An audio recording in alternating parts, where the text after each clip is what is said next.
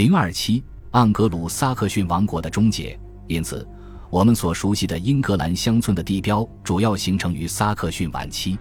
根据大主教乌尔夫斯坦在约一千零一十年的记载，庄园主的住宅和教堂是塞恩身份的标志。如果一个底层自由民富有了，拥有乌海德属于自己的土地、一座教堂、一个厨房、一口钟和一个堡垒门，并在国王的大厅里有一个席位和特殊职位，这样他才配被称作塞恩。这个著名段落中的堡垒门引出了一个问题，这个问题引起了不必要的争议。英格兰在诺曼征服之前是否有城堡？一位将私人城堡与封建主义等同起来的作家确信，萨克逊晚期英格兰不是封建社会。他认为这时期的英格兰除了共有的山丘堡垒之外没有城堡。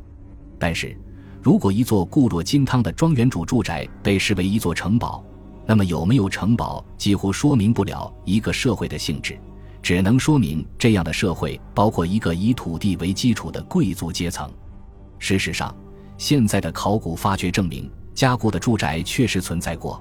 在北安普敦郡的苏尔格雷夫和林肯郡的戈尔索，都发现了约一千至一零二零年的被河岸和壕沟包围的复杂庄园建筑群。这些遗址表明，萨克逊晚期塞恩的普通住宅可能与12世纪和13世纪初的大多数庄园一样壮观。战争变得越来越专业化，装备也更加昂贵。到了10世纪末，一种兵役制度发展起来，它规定每乌海的土地就负责提供并装备一个人。这意味着一个普通农民不可能用自己的有限资源把自己武装成一名战士。言外之意就是，战斗人员的地位提高了。根据伍尔夫斯坦的说法，伍海德是一名塞恩最小的地产，盔甲和武器已成为塞恩身份的另一个标志。一名全副武装的萨克逊晚期战士，他所包含的意思不仅仅是将一名底层自由民转变成士兵。到了埃瑟尔雷德二世统治期间，修道院改革已经失去了动力。位于斯塔福德郡的伯顿修道院和位于牛津郡的恩舍姆修道院是最后建造的大修道院。普遍的政治动荡和资源枯竭很快阻止了大规模的资助和建设。然而，爱德华的虔诚使他实施了一个修道院建筑项目，这是英格兰有史以来最宏伟的项目。大约在一千零五十年，他开始重建威斯敏斯特的老教堂。其规模与强大的英格兰王国相称。英格兰的建筑业一片萧条，但在诺曼底，在过去的四十年里，建筑业的发展突飞猛进。与法国贝尔奈和卡昂的修道院教堂相比，埃德加时期最气派的建筑也要黯然失色了。因此，为了威斯敏斯特大教堂，爱德华自然地向诺曼建筑师寻求帮助。最终建造的教堂，即使按照诺曼底的标准，也称得上极其宏伟、富于创新了。它的精美绝伦可能归功于英格兰的装饰传统。具有讽刺意味的是，威瑟克斯家族最后一座伟大的纪念性建筑，居然是诺曼文化的产物。盎格鲁撒克逊历史的最后岁月，主要是关于戈德温家族及其王位继承问题。爱德华娶了戈德温的女儿。但到了十一世纪五十年代早期，很明显，他永远不会生下继承人了。爱德华是刚勇者埃德蒙二世的儿子，他于一千零五十七年带着他出生不久的儿子埃德加从匈牙利回到英格兰，但这个幼儿不幸突然死了。年幼的王子埃德加是合法继承人，但没有人看好一个孩子能够登上宝座。挪威国王马格努斯以及他的儿子哈拉尔哈德拉达将自己视为包括英格兰在内的克努特帝国的继承人。爱德华对这两位候选人都不太满意。如果说他的目光转到了其他地方，那一定是英吉利海峡对岸。他曾在诺曼底公国，诺曼底迅速崛起，内部组织严密，度过了二十五年的流亡生活。一零三十五年。诺曼底公爵罗贝尔七岁的私生子威廉继承了公爵之位。我们永远无法确定爱德华是否许诺过将王位传给威廉，但我们期望他这样做。爱德华因为兄弟被害而无法原谅戈德温，他们之间的紧张关系在一千零五十一年达到顶峰。爱德华的一位诺曼朋友卷入了多佛的一场斗争，几名男子被杀。爱德华命令威瑟克斯的伯爵戈德温率军攻打多佛，以示报复。戈德温拒绝了，并举兵反对国王。国王召集了麦西亚伯爵和诺森布里亚伯爵的全部军队，战争一触即发。但冲突最终得以避免，其原因正如同时代的一个人所说的那样：他们中的一些人认为参加战斗将是非常愚蠢的。因为几乎所有英格兰地位最高的贵族都加入了两派，并且他们深信，一旦开战，外国敌人将乘虚而入。戈德温失去了支持，他和家人被迫流亡。在接下来的一年里，爱德华不断地在宫廷里启用诺曼人，但是在一千零五十二年，戈德温带着一支庞大的舰队杀了回来，国王不得不妥协。诺曼籍的大主教逃回了诺曼底。他的几个同胞也在戈德温的要求下被驱逐出境。此时，戈德温几乎享有至高无上的权力，但在一千零五十三年，他去世了。继位塞克斯伯爵之位的是他的儿子哈罗德。哈罗德注定要成为盎格鲁撒克逊时代最后一位国王。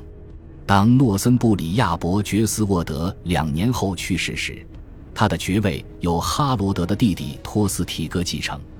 由于威尔士圭内斯国王格鲁菲兹的侵扰，戈德温两个儿子的地位很快上升。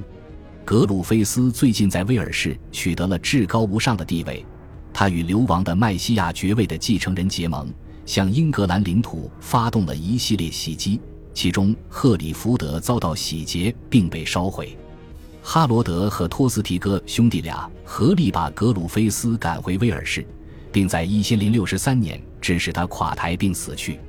凭借这一功绩，哈罗德成为英格兰的杰出人物。尽管他缺乏王室血统，但他似乎是公认的王位候选人。一零六十四年或者一零六十五年初，哈罗德在诺曼底访问了威廉公爵。根据诺曼人的资料来源，哈罗德作为爱德华的大使，前去向威廉宣誓。提早承诺把英格兰的王位传给威廉，宣誓的故事有可能是诺曼人杜撰的，但总的来说不可能是编造的。但是还有一种解释，即制作贝叶挂毯的英格兰艺术家们可能试图暗中向我们解释：哈罗德不幸落入威廉之手，被迫宣誓，并羞愧地回去禀报愤怒的爱德华国王。无论哪个版本是真实的，总体而言，诺曼人的说法最站得住脚。许多同时代人认为，威廉既有合法的权利，又有实力继承英格兰的王位。在盎格鲁撒克逊时期最后的两年里，发生了一连串事件。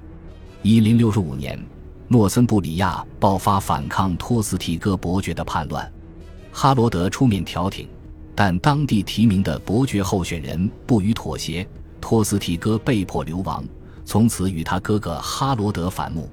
一零六六年一月五日。爱德华国王去世，与紧迫的军事形势相比，王位继承的合法性只能让步。贤人会议选举了哈罗德为国王，这等于向他的两个成年竞争对手发出了挑战信号。挪威的哈拉尔哈德拉达第一个采取行动，在流亡的托斯提戈的协助下，他在夏天入侵了诺森布里亚，并占领了约克。正在防范诺曼底入侵的哈罗德被迫向北转移。九月二十五日，在约克附近的斯坦福德桥，哈罗德遭遇并击败了挪威军队。最终，哈德拉达和托斯提戈都被杀。哈罗德国王收复了诺森布里亚。与此同时，被恶劣天气耽搁的威廉公爵的舰队于九月二十八日在佩文西登陆。哈罗德急忙南下，但他两个月前所做的准备工作已经瓦解，军队的核心已经筋疲力尽。一零六六年十月十四日，英军和诺曼军在黑斯廷斯附近相遇。哈罗德的部队聚集在山顶上，形成了一道盾牌墙。这场战斗持续了一整天。起初，英军似乎处于优势。显然，英军最终战败是由于缺乏纪律，而不是缺少士兵。哈罗德的部分军队似乎被诱骗下山，去追击敌人，或真或假的撤退。结果后路被切断，最终被歼灭。渐渐的，英军出现了溃败，虽然核心部队一直战斗到黄昏，但胜负已成定局。哈罗德战死，后来的几个世纪里，在他倒下的地方修建了战役修道院。威廉向多佛挺进，然后是坎特伯雷，在那里他收到了温彻斯特的归顺书，但他的主要目标是伦敦，因为那里是埃德加·阿瑟林领导的英格兰抵抗运动的核心。威廉在伦敦桥遭遇抵抗，他包围了这座城市，一路烧杀抢掠。与此同时，埃德加的党羽正在土崩瓦解。当威廉到达伯克姆斯特德时，埃德加亲自率领英格兰贵族与他见面，并表达了他们的忠诚。阿尔弗雷德的家族在经历了丹麦人、挪威人和又一次丹麦人的侵略后得以幸存，但最后还是被一个外国王朝所取代。恭喜你又听完三集，欢迎点赞、留言、关注主播，主页有更多精彩内容。